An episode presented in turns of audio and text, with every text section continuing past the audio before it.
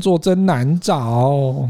对呀、啊，哎，你帮我看一下那边的电风扇好不好？啊，今天十五度哎，你疯了吗？不是，你现在看到我这边一叠的那个那个一叠纸吗？对啊，对啊，那都是履历啊。啊，弄那么多，啊、那干嘛开电风扇？我跟你讲，用电风扇吹啊，看哪一个 吹的比较近的，有没有很比较重，飘不远。我先从那份看。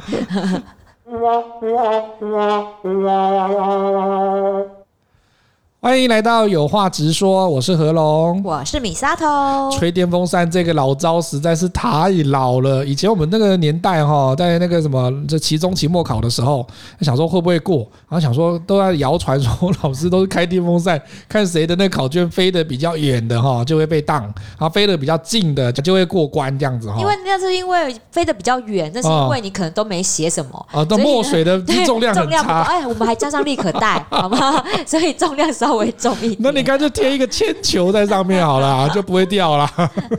这是技巧，是技巧。所以今天这篇文章里面有在谈呢，我们在看 HR 哈，他在每一年，比如说在六月哈，那个学生要毕业的时候，他们都开始投履历嘛。嗯。大部分的人哈，一个基本的概念，他都会觉得说啊，我就上人力银行哈，不管是数字人力银行哈，很很多数字的嘛哈，上去 po 他这些履历，图文并茂，然后就觉得说应该就会有机会了吧哈。这些人力银行的网站上面的后台对求职者还蛮友善的耶，不会写自传，然后不会写那个履历的，他会有一个手把手的方式一直教你，带你带你这样，还有专家会帮你看哦。对，而且那表格也超漂亮的，想当初想当初怎么样？你说？我觉得 我们那时候的那个用的那些人力银行后台印出来的就好古板哦，哎，现在好像还有一些很漂亮的模板可以套哎。对呀，现在因为它比如说像 Python 啊，或者是一些城市运用的方式，它可以帮你运算出或者是制作出一些非常精美，而且看起来又很像是早期我们在做履历的这一种教学的时候会讲说啊，要清楚明白，然后有特色，或者是它会看起来美观。事实上，现在可以用网站或者是用一些后台都可以做到这件事情了。对呀，好多朋友都跟我讲说，放上去哈，那人力银行。你以为说他的那个广告不是说像雪片般的飞来，咻咻咻咻咻，然后人资也好想要在那个雪片般飞来的这一种哈求职履历之中，然后选到一个他适合的那个人选。求职者呢，同学们也会想要说啊，我投出去最好他三天后就跟我讲说，哎呀，我们对你的那个履历很有印象啊，然后觉得想要问你哪一个时间方面来面试，都会觉得说一个礼拜应该就会有消息。这太困难了吧？结果后来都是搞了三个月，一个月，我多久？哎。我十来年前投履历，这就是要找出一个心酸的，是不是？所以你现在才十八岁嘛，八岁就开始投履历嘛，对不对？哎，我那时候投履历就没有这么轻松了耶。真的吗？我那时候那个时候寄那个纸本信件是不是？没有啦，你很烦呢，还是直接从后台投履历啦？吓我一跳，我以为华灯初上的那个电话机在你家出现呢。没有啦，但是那个时候我们的确不用像，听说现在要投上百封。几百封才会有人回，我们那时候不用啦，嗯、我们那时候二三十封就蛮多回了，那个比例高很多啦。是啦，现在现在真的不容易哈，所以在很多的文章现在都告诉你说，如果你只走数字人力银行的这种方式来去这应征哈，或者是上传履历，它事实上是一个效率最低。结果最差的一个求职管道。什么？那不然我还可以去怎么找工作？哦，所以我们今天就要来看这篇文章啊。这个文章里面，的话，它讲的非常的实际。我们当然会找工作有大概四种方向哈。第一个当然是投履历，嗯哼。第二个呢，找猎人投公司。哦，哎，这有听过，这有听过。第三个哈，主动拜访啊，这我干过。第四种就是企业内部的推荐。这个可遇不可求哎，所以我们来看一下哈，因为我们现在在求职季的话，很多的同学哈，或者是很多的社畜，他们都会开始去做投履历这件事情。嗯，不过我觉得找工作这件事情哈，跟谈恋爱真的差不多。你在哈交友网站对不对？Tinder 哈这样，在那种那个多数的那种，你又怕碰到诈骗集团对不对？对啊，啊，就像找对象一样，很像啊，就是说。你很少数的人只能够一对一谈恋爱。这个年代，这个年代哈，不要紧张。三十年前哈，如果你收听的那个呃听众的那个年龄层是在四五十岁的爸妈，不要紧张，不要紧张哈。虽然我也知道大家也很想说，不要只跟一个人谈恋爱。以前都是从一而终嘛哈，你只跟一个人谈恋爱，然后就走入婚姻的殿堂了。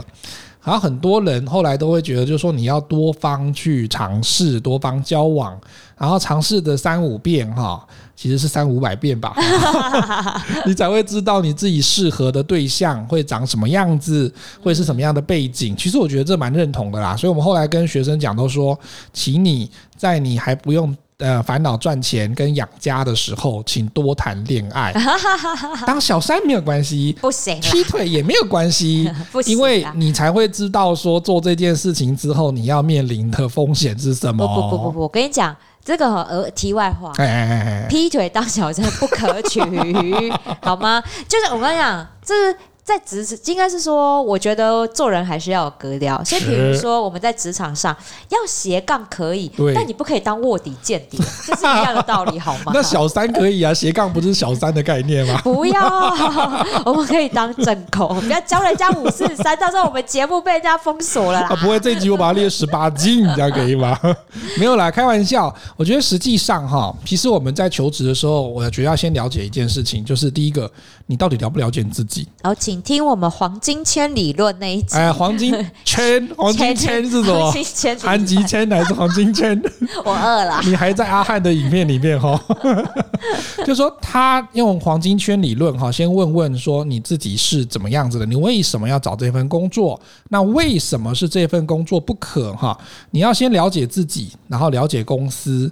我是希望说我去那边工作，这样能够开心愉快。可是其实上，我跟你讲，哪一个工作会百分之百开心愉快的？没有哦，没有哦，世界上没有那么好的爽缺哦。对，然后呢，天到晚就学说我要离职，因为老板对我不好；我要离职，因为同事同事都勾心斗角的排挤我；我要离职，因为这个薪水实在低得离谱。我觉得哈，这个都已经低于基本工资了，但是我还是继续做。我觉得真的我要离职，可是这些都是表面的因素哈，实则你走不掉的原因。都是因为你不太会找工作啊！对，我觉得这句讲话心坎里。我觉得找工作这件事情真的是人生一辈子的课题耶。对，你怎么哎？可是我觉得光了解自己就一辈子的课题。对，你了多了解自己。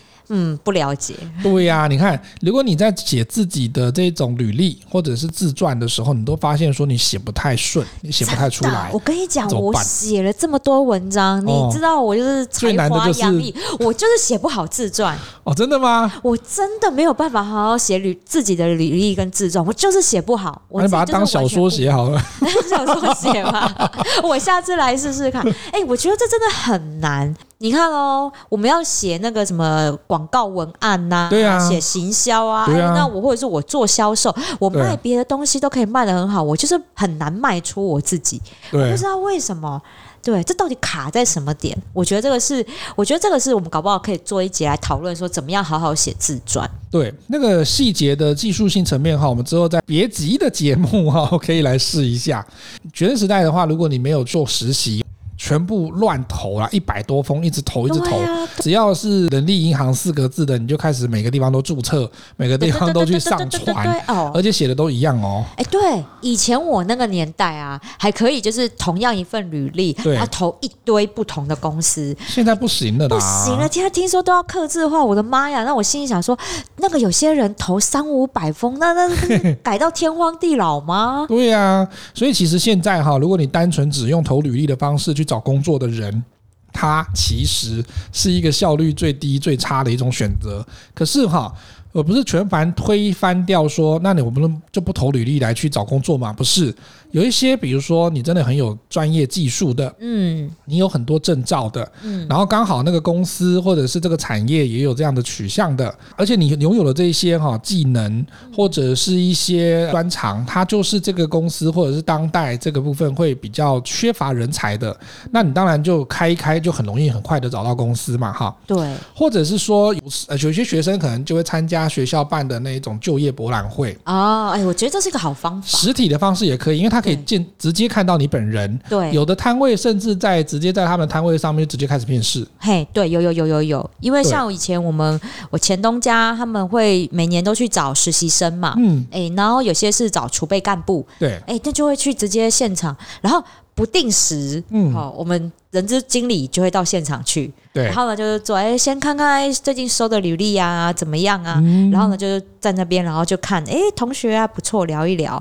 哎，这个就业博览会是学生们的一个最大的福利，哎，对，我觉得学校办这个不容易，因为我真的凭良心讲，你今天能够直接遇到人资经理的时间真的不多，他也很忙啊，超忙，好不好？嗯，所以各位如果说真的有机会，为了六月的时候，呃，还有疫情趋。缓了之后，有实体的哈这种就业博览会，一定要好好的整理一下，然后然后 settle 好自己，然后拿着你的履历去跟这些你想要面试的公司的摊位去好好的了解，嗯、搞不好老板就坐在那儿也说不定，也有可能呐，就是说他可能会挑某一个时间的时候去那个走马看花一下。对，不过呢，其实我们刚刚讲说，为什么我们觉得投履历这件事情是一个效率最低、结果最差的一种选择哈？嗯，是因为你这样想哈，如果你今天在企业内部哈，或者是在借由其他管道，不是上直接上那个人力银行的网站去找那个合适的候选人的时候。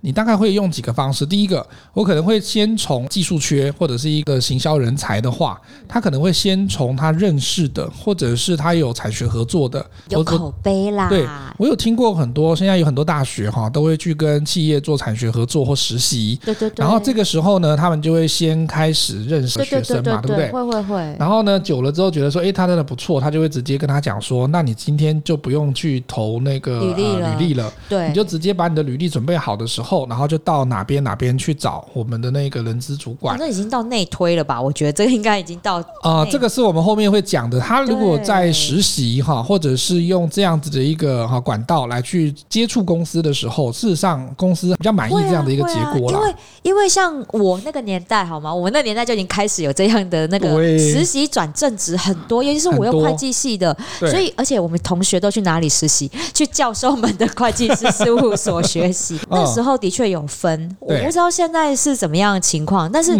以前呢，我们的那个实习有的是不给薪水的耶。哎，大有听过，几乎很多都不给薪水的啊。哎，我们那个时候，我们的教授们都会给。哦，那比较佛心一点。哎，给的还算不少哦，有都符合最低工资哦。对，所以呢，很多同学都会去，然后去了之后，因为大四一整年嘛，对，那他们就会后面就直接转正职。我到现在有个同学。这么一辈子就这么一份工作，从实习就在老师的那个事务所待到现在呢。后来有成为老婆吗？没有啦，啊、不是啊。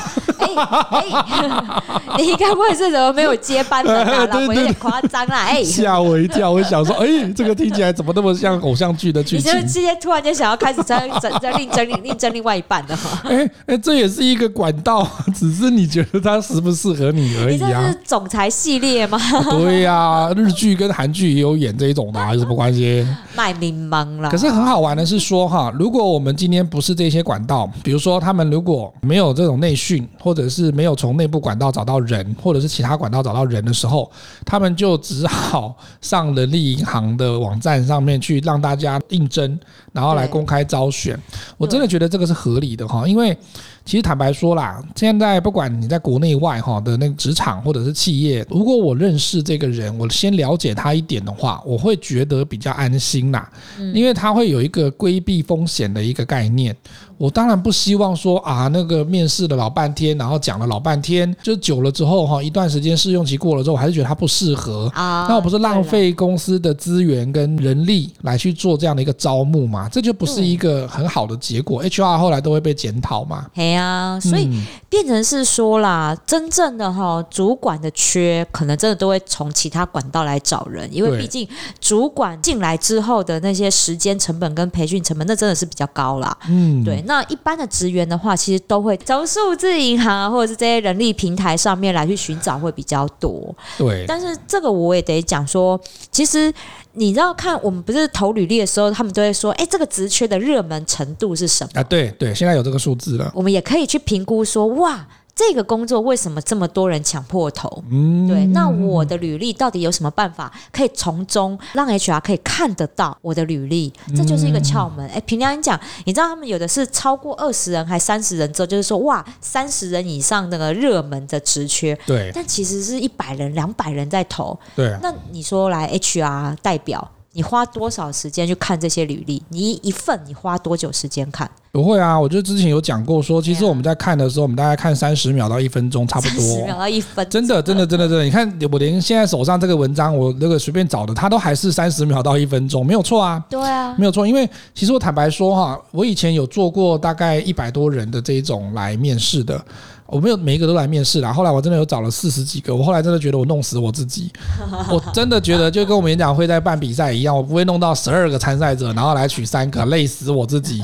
我一定会觉得说他那他不符合我们遴选，要让他那个人数要慢慢慢慢减少。你看哈，要安排一场面试啊，那时间多难。第一个你要确保说你要请的主管或者是各部门的想要来，就是那个部门需要这个人嘛哈，请他的部门主管或经理来，这个还要要时间嘛哈。第二。这个还要动用各部门，然后还要找会议室有人去专门联络这些人，挑出来之后，他到底适不适合？你还是有很多的顾虑啊，真的，所以其实很难啊，很累啊。不是说求职者心很累，其实 HR 他们心也很累啊。你知道吗？做 HR 的朋友他多害怕，说你那遴选遴了半天哈，招募招了半天，招出来的或者是最后的人选还是做不久。对，做不久的时候，像有一些科技公司哈，他的 HR 就会一直跟你讲说，请你再留到什么时候。我对面的这个主持人呢，以前也大概有经历过这个状况，HR 就跟他讲说，你要现在离职哦，你要不要等到两个月后哈，什么时候要领完什么奖金之后你再离职啊？哈，他为什么一直拖住你不让你离职？HR 真的压力也很大啦。对，找不到人。对，而且他可能会有一个绩效的问题啦。对。可是我觉得，如果你今天像 Misato 这种讲法哈，就是用海量投履历的。然后呢，天天在那边等 email、等电话啊，看什么时候要去面试啊，哈。对，这边就讲哦，世界五百强企业 HR 平均用三十秒到一分钟的时间考虑一份履历的去留。对，所以你真的很像是吹电风扇，对不对？对，你投越大公司，他们一定会用更有效率的方法来淘汰一些不适合的履历，因为他们没空看那么多啦，大家都想进他们公司，好不好？对啊，就跟我前面有一集我也讲到说，现在其实 AI 的技术越来越好了，他们。后来甚至有些公司会用 AI 的技术先去筛选掉他觉得那个履历里面有有没有要他要的一些内容，对，关键字或者是一些那个 pattern 哈，这边的话他们都可以用 AI 去筛选，那个可能筛选的速度就会更快一点。所以我们才说，现在的履历哈不只是顾客服务要克制化，你连找工作履历都要克制化，所以千万不要就是用一个履历然后投一千家公司好吗？对，所以这是要避淘汰而已，这是要避。避开的雷点之一嘛，哈，就是用同一个模板是不行的。第二个，它内容无趣。所谓内容无趣呢，因为我们看过有一些求职者的那个履历，他的无趣到一个，我真的觉得你你写这个，我连花时间看三十秒都觉得浪费我的时间。比如自传哈，或者是那个性的那种阐述，他说我是一个积极向上，然后呢乐观耀天的人，所以呢我很喜欢帮助别人，而且我也很会自自主管理，所以呢我觉得。我很适合这份工作。呃，谢谢再联络啊。我后来都会跟那个学员讲说哈，你看哈，你写这种形容词类的，这就是学生会写的，真的学生会写，但是。同学们，你们写这个 对公司来讲，这到底对我公司有什么帮助？我今天要的，你今天其实履历上面这种叫做无趣。所谓的无趣，就是你的内容跟我公司需要的这个人才根本一点关系都没有。而且哈，以前我问过一个老外的主管哈，尤其是法务的，或者是他们相关的那种主管。他们都跟我讲说，你们台湾人很奇怪，那个写起来的都说哦，比如说就像我们在介绍的时候都讲说哦，他呢英俊潇洒，风度翩翩。他就说，如果你都可以一直用这种形容词哈，这种无感的形容词来描述自己，或者是描述别人，或描述现象的时候，没有具体，他一点都会觉得说，那你也可以讲说我是秃头、天然残，我身高不超过一百七也可以啊。为什么不能写啊？你如果要用这种形容词的话，我每一种形容词都可以写啊。这就是一个无趣，可是它又是一直那种粉饰太平的状况。我刚刚一直顿点的原因，是因为我在想说，我要怎么样能够礼貌的陈述他们讲的这些行为。我跟你讲，为什么会有这种行为？嗯，因为我没东西可以写啊。你说一个大学生，好，我现在站在大学生角度，当年我写履历有多痛苦，嗯，因为就写不出东西来啊。哎，我还比我其他同学有东西写，因为我呢，就是一个人打两三份工，你知道吗？所以我还有打工经验可以写。我那一群好朋友们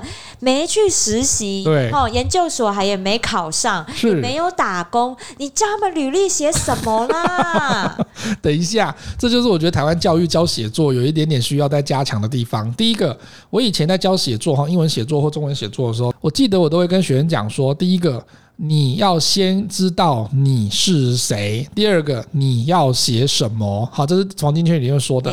可是我们后来发现说，学生很恐怖的，就是他不知道他是谁，他也不知道他要写什么，所以他就只好用这些粉饰太平的形容词来去讲说：哦，我是一个积极向上，然后我好相处的人。我知道我是谁啊，我是米沙头啊，我个性乐天啊，我很活泼，大家都这样说啊。可是如果我给你一个作业哈，你要用一些。些事情、故事，或者是一些处理过的状况，来去描述什么叫乐天的时候，乐天是不是？那我说哦，面对同学的霸凌，我总是乐观正向的看待这件事。那你还是形容词啊，还是形容词啊？就我不会，我不会因为同学的霸凌而改变我的行为举止。这就是我觉得写作上有一个落差的感觉，就是说你要写什么东西，代表你这个人，事实上。他的那个思想跟认知落差太大。其实公司要看的是什么呢？我当然知道说有一些同学从大一到大四他没有打过工，或者是他没有做过正职的工作。废话，如果有的话，你还会来这吗？对不对？你就直接在那个公司里面直接直接那个要升就好了。可是我觉得公司或企业想要看的东西是第一个，你怎么样让我知道你有那个潜力做这件事情？唉。所以我觉得这个是哈，大学同学们，你们要写履历，尤其是面对像你要投这种人力银行的履历，你必须要去写一件事情，就是你到底做过哪一些让你很有成就感的事。因为你去描述这些让你有成就感的事情的时候，你会从中间找到自己。你会更认识你自己啊？对，你的热忱在哪里？为什么你做这件事情让你很有成就感？对。那如果你大学四年都找不到让你有成就感的事情，同学，你白活这四年了。还是会有啦，不要这么负面啦，有啦。但是我觉得哈，后来我都跟学生在讲说，写作上面可以有一个事情，因为第一个，我们当然没有劝说你要骗，不是骗哈，而是说你可以修饰，你可以去把它做烘托，比如说。如果你今天只是去一个手摇饮料店打工，可是我觉得手摇饮料店里面有很多的流程，他一定会教育训练的时候跟你说什么时候煮珍珠，珍珠要怎么煮，然后呢会不会有定时器，然后煮完之后他要做什么动作，要怎么手续，其实他那个都会有一个公司安排的流程，你也可以从这之中了解到公司是怎么做这些事情的，怎么样产出一个优秀的产品。这个部分可以写啊，可以。然后你怎么执行的啊？对啊。然后如果你在执行上面碰到问题的时候，你怎么解决的啊？对啊。因为它毕竟是一个硬的、生硬的 SOP，可是你是人，所以你有可能煮出来的珍珠，可能在时间或者是在温度不同的时候，有可能煮出来的状况也不一样。对这个部分，那我就要看说你的解决问题的能力在哪里。对啊，所以刚刚在米沙头这边讲的也是哈，就是说你最有成就感的一件事情，比如说或者是你最印象深刻的一件事情，不管是打工还是在社团，还是在你的生活之中，写完之后要特别的留留意，你不是在写你的回忆录哈。啊，对对。所以，请你写完这件事情之后，要告诉我们。为什么他跟你的 JD、跟你的工作内容，或者是你将来要求职的那个职位有关系？这很重要，这很重要。所以各位同学，如果说班上开始要做什么分组报告啊，这些心路历程跟档案，请都要留下来，因为这些都是未来你在写这些数字银行履历的时候，你都可以写上去的东西。对，而且哈，你内容无趣之外呢，然后你不要再写一些那种，我真的看过有一些学生会写一些名言佳句，然后想说你是在国文比赛吗？我念一段给米沙多听哈，然后想说你你听完之后会不会翻白眼哦？所有的输和赢都是我人生经历的偶然与必然。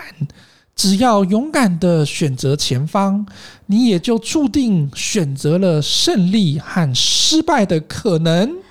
你 这是从我徒弟的演讲稿上面 摘取下来的吗？你徒弟写这种东西，我要去写信跟他公司投诉，叫他不要再录用他了。没有，我跟你讲，我跟你讲，那是他大学还没毕业的时候，他来我们演讲会的时候，他刚开始的演讲稿就写这个屁话东西。哎呦，我已经帮他，我已经调整他，调整很多了。所以你后来看到他的那个履历啊，跟演讲的那些，比较没有走这个风格。我能够体会，因为我们学生在写这些。自传或履历的时候，我们停留在大学联考写国文作文的那一种思维里面，你会觉得你要用这些名言佳句啊，用这些的东西去写的时候，你会把你整个作文的品质衬托很高。嗯，但是各位同学，这个是你要找工作，对于 H HR 来讲，我要看的不是一个就是用很多修辞的一个作文，我要从这里面看到的是你到底有什么能力，你证明了哪些能力是可以为我公司所用。因为我今天要花钱是请你来做事，而不是叫你来写作文比赛。神经病，写了一口好工作，结果呢，在实际做起来的时候，连个屁都没有。哦，我们真的觉得这种的很累呢。但是我得说，我们大家面对大学生的时候，我们都有很多体谅的心，就是我们知道你们什么都不懂。对，但是。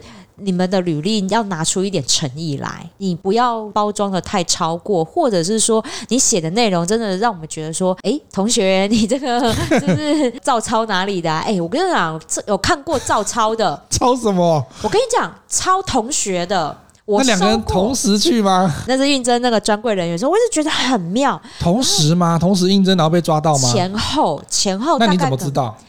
我跟你讲。因为我在想说，这份履历我看过，但人不一样。哦，那你很认真把它看完呢？我我跟你讲，我看那看履历真的很认真。我我我不只花三那个三十三十秒，没有，我至少有花两三分钟。所以他其实也没有很出色。哦，但因为我记忆力还不错，我就啊看过哦，好，就是就这样放旁边。然后没想到过几天，然后又同样的东西，我就觉得不对，这东西我看过。然后我就想说，不对，这个感觉不对。我后来去看，两个是同一所学校的。可是等一下，那你怎么知道谁抄谁的嘞？我不知道谁抄谁啊，但是我就。这两个写的内容都不 OK 啊！那还抄个好一点的，抄的不好的。我跟你讲，我在猜他们一定也是同科系或就是都认识的人。哎，等一下，可是搞不好他们学校的职涯中心啊，就教他们写那个模板的时候长得都一样啊。哎，一个字不改哎。哦，那他不太 对，那不对。我跟你讲，你会觉得类似，因为凭良心讲啦，真的大学生写出来的东西真的都很雷同。对，但是一字不差，这真的就很夸张。而且搞不好连错字都一样。我是没有检查到什么错字，但是我跟你讲，我觉得那个是。有点夸张，所以同学不要抄别人。没错，所以我跟你讲，履历这种东西，你还是得要用心写，因为履历你你送过去之后，你用心写，对方真的会感受到你的那一份心。对，所以这个是我会要提醒大家的。不过我觉得这边哈，让我们讲了这么多，那是不是有一几个方向哈，可以帮助同学们提升他获得面试的机会哈？我觉得有两个方向可以让大家参考。第一个就是你要高效率的哈，高效的去展示你个人优势的一些讯息，比如说精简的部分的话，你可以讲说，我们尽可能一页。A 四哈就要呈现完你所有的优势哦，这个超难。我跟你讲，大家很会写漏漏等的东西，但是你要浓缩到一个一一张 A4 呢，所有东西都在里面的时候，而且是单面哦。我还讲的不是双面哦，因为我们在背面可能会看不到，你知道吗？而且你还加漂亮的排版哦。对，排版要简约大方。再来很重要的一件事情就是，我不要那么多的形容词，我要你用数据说话。你今天参加营队，然后去带了什么样子的一个活动？它是不是有帮助到说你会员的成长，或者是帮助到你什么事情的成长？那如果在那个金钱或者是人数的成长都没有的话，那你在这之中有没有什么比较印象深刻的，或者是你的管理上面是不是有什么创新的地方？这个都可以用文字的凝练哈，用数据的说话来去阐述你这样的一个经历。我觉得这个是一个第一个很大的重点哈。嗯，这个很重要，因为不要拖拖拉拉，用太多形容词，这我们刚刚讲过了。对，那第二个就是说，你尽可能要跟 JD 的要求要相匹配。哦，这个他就已经写给你了，对，他就已经写给你了，你还没有看到 JD 要什么？凭良心讲，我觉得大学生不一定看得懂、欸，哎。不一定看得懂 JD，对不对？对，因为为什么他们没有做过那些工作啊？哦，那你那些 JD 其实有的时候我们看起来好像就那样。凭良心讲。就就算我们现在好了，已经身经百战了，在职场那么久，可是你去跨产业，你去看别人 JD，你不一定看得懂。对，所以我觉得我能够体谅，就是大学生你们看不懂这些人力银行上面的这些职务要求，因为其实就很有的时候很文字化，就是你觉得很口语啊，嗯、那怎么看不懂？但是工作内容的理解程度是不一样的，所以他还是可以跟在实际在产业或在企业在工作的人去请教一下，说他这个 JD。第一，到底是不是背后有别的意涵？真的。然后呢，其实我觉得现在学校都会有一些职涯中心啊，或者是像人力银行哈，他们都会有一些专家哈。当然有些要付费的啦哈，可是你可以从这一些的这种，至少有一个管道可以帮助你去了解。一定要，一定要做一点功课哈，否则的话，你写出来的东西真的会跟实物上面落差太大。如果我们的履历上面你写的跟他的要求、职务要求跟他要的人才条件你都没有符合，嗯，那你。这个履历在三十秒之内就被淘汰了，那么多大学生，对不对？对。不过哈，这边是文章讲的这两点，我个人的惨痛经验，我要跟你补充第三点。好哦，好哦。如果你是一个多才多艺，然后就是在学生时代哈，真的做过非常多的领导工作，或者是打工，或者是实习，或者是你有出国去交换，然后甚至有很好的语言能力，很好的啊写程式的专业能力，嗯，请你尽可能。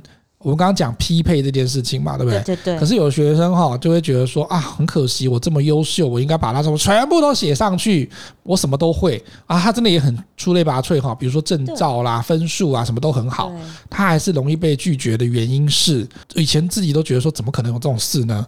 后来我就觉得 over qualify。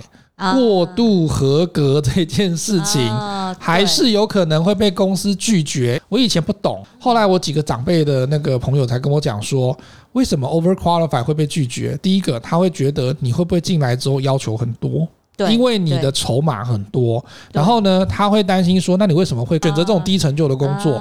你是不是只是把我们这个工作当跳板，还是说只是要来公司里面了解某一些事情？然后呢，之后你就搞不好就想要走了，或者是想要跟公司讲说，那我觉得我还有这些专长，所以我应该加薪。他就会有这个想法哈。所以那怎么改善这个事情呢？你今天要能够把做的职位这些的 JD 内容要求要匹配。不相关的，或者是没有需要写给他的，就不要写了。对，这个就跟我们刚刚讲说，跟你在找对象一样。如果你今天去相亲，比如说他跟那个 Catch Me If You Can 哈，跟那个神鬼交锋一样，我是律师，也是医师，还是什么检察官这样子。嚯，你知道吗？那个爸爸那个张第一表情就讲说。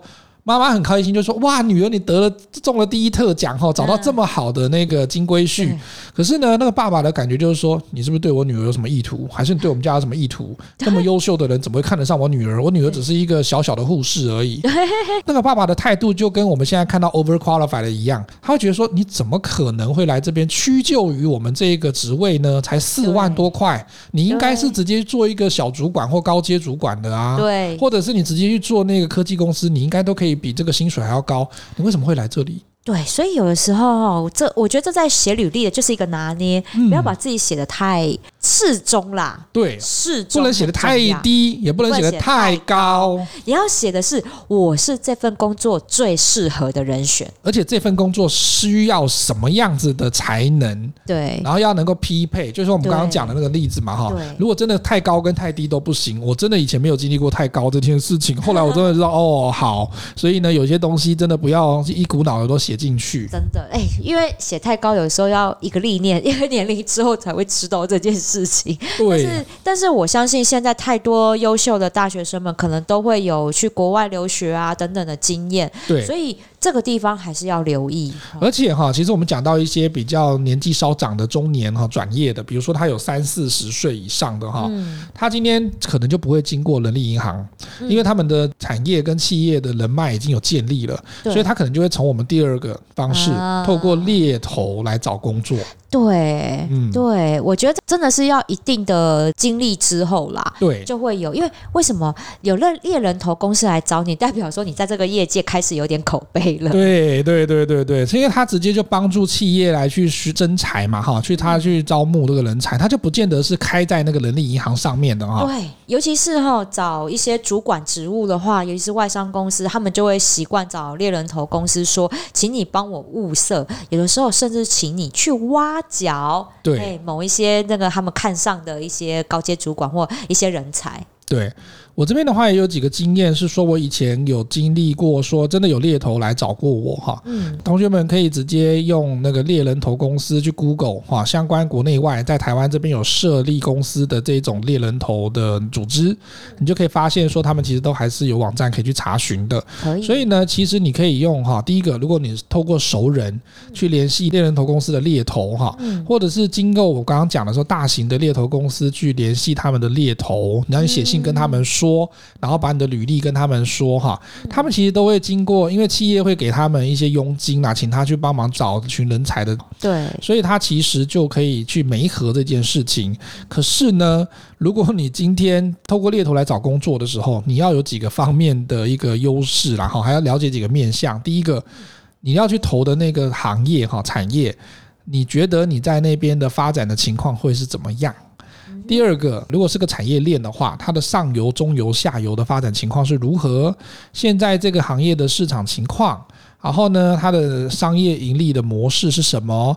那如果政策上面的话，它监管的有哪些标准之类的哈？这些都很多，有一些面向，在这边其实你都可以在你的要投给他的履历，或者是在写给他的一些资料里面。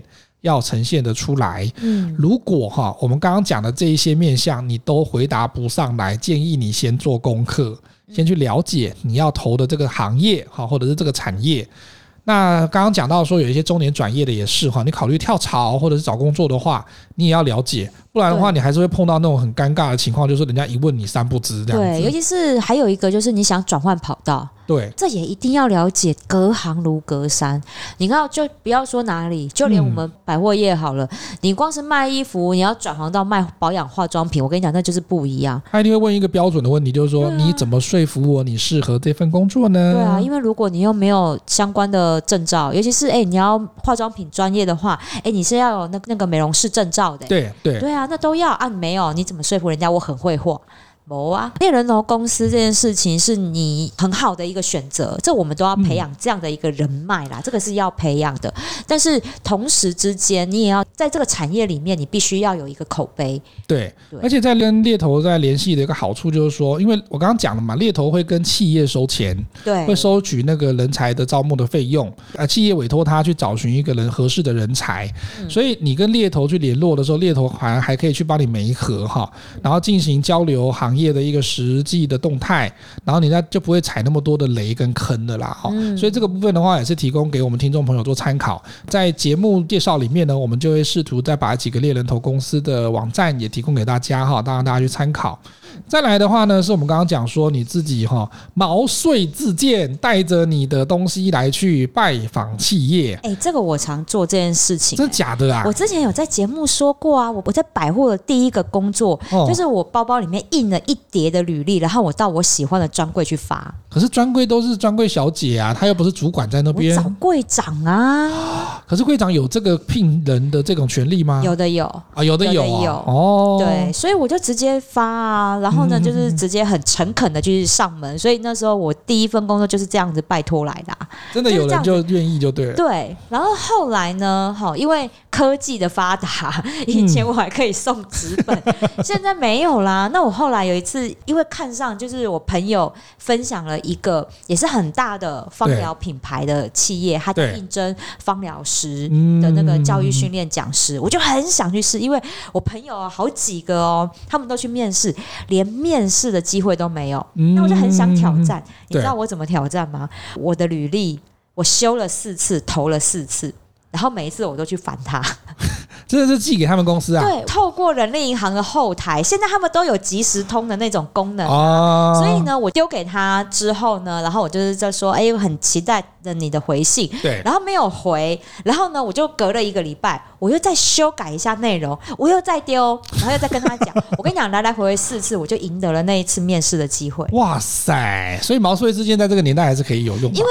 就表示，我觉得啦，就我的心态来讲，对于这份工作，我是非常的志在必得。嗯，我刚刚我就是想要告诉你们说，你们找了那么久，哎，四个礼拜，哎，你们都还没有找到别人，那就是我啊。这个是不管到什么时候啦，积极度我觉得还是有差。没错，所以其实我们刚刚讲说，你不能够广撒你的那个履历嘛，哈，对，你把你自己感兴趣的企业或者是公司，然后像米沙朵这样子毛遂自荐的方式，或许真的是可以被。被看见的一个机会哈，不过我觉得这篇文章里面有讲了一个事情，我们现在当代的求职者哈，也可以试着做做看。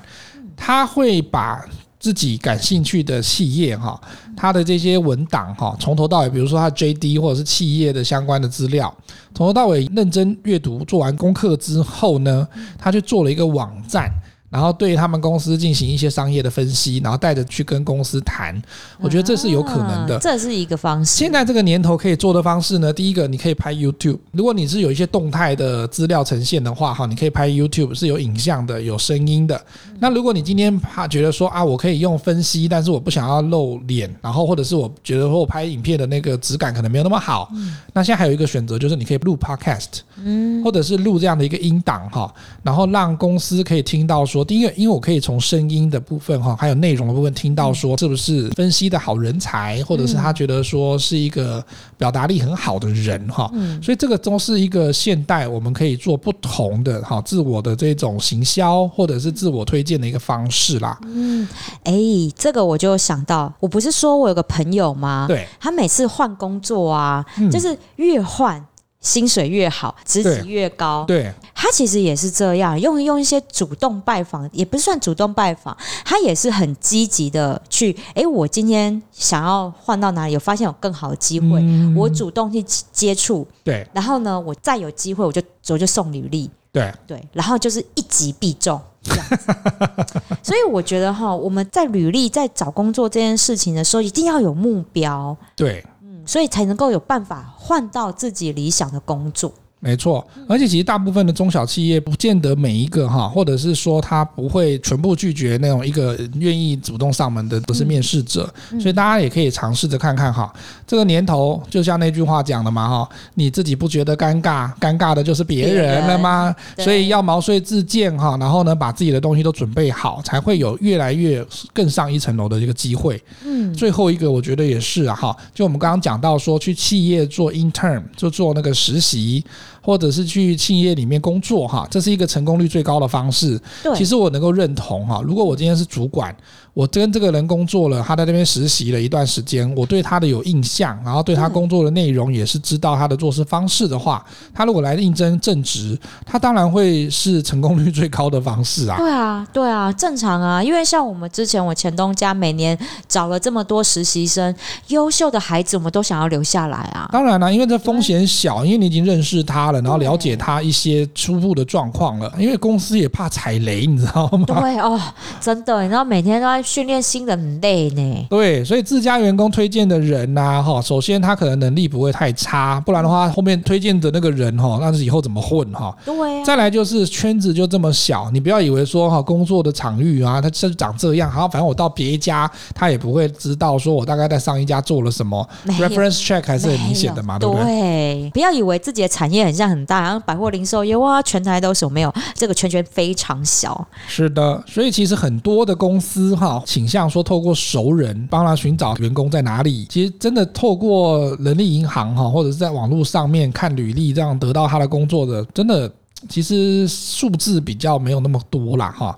所以其实你的人脉、你的朋友、你的同学都可以成为你一个宝贵的企业人脉啦。哈，真的，我跟你讲，不要说是朋友啊，或者是师长，你知道家里面亲戚朋友也是。对我看，尤其是亲戚，如果你是他们眼中的优秀的孩子，如果他们这些叔叔伯伯阿姨也都在大企业里面工作，你说会不会优先推荐？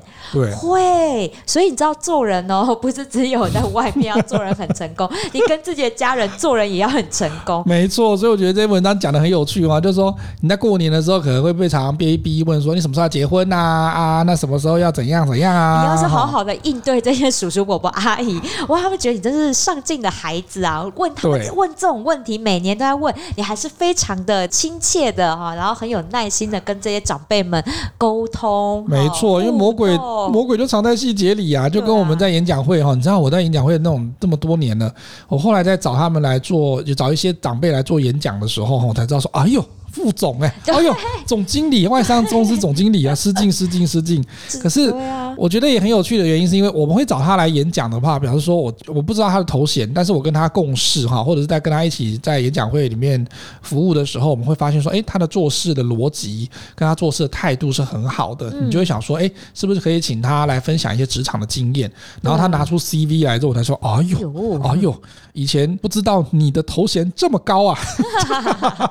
哎，比如。哎，这也这也像是我现在啊，不是跟虾皮合作，我也为虾皮开课嘛。对啊。那像我跟你讲，虾皮呢，他们现在就是哎，我是第一批他们的认证讲师。对。所以呢，后面也想在招募的时候，哎，我跟你讲，他们就透过企业内推的方式。其实我像我在演讲会里面也认识了一些蛮不错的人才。对。我也请他们给我履历。对。然后。我跟你讲，我真的在业界打滚过的人就不一样。没错，我等你看他们的履历，我就觉得说，哇，我知道我有灵感，我的履历还可以怎么写。好，我就拿虾皮来讲。虾皮，我们是针对于卖家来做一些销售服务的课程嘛？那我是针对于像我，我的专业就是在于你想要在虾皮创业，你怎么来创业？嗯、呃，我是走这个商业模式的这一块。对。那我就有朋友是走直播这一块的，哦、他从以前就是一直在帮那个企业做直播训练啊，对。然后呢，线上销售啊这一种，嗯、你知道他的档案哦，我一打开来一看，我真的吓坏了。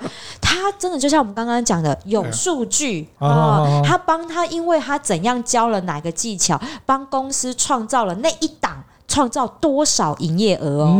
那、嗯、那个数字，我想说，哇，个十百千万，我还要算数一下，那零有点多。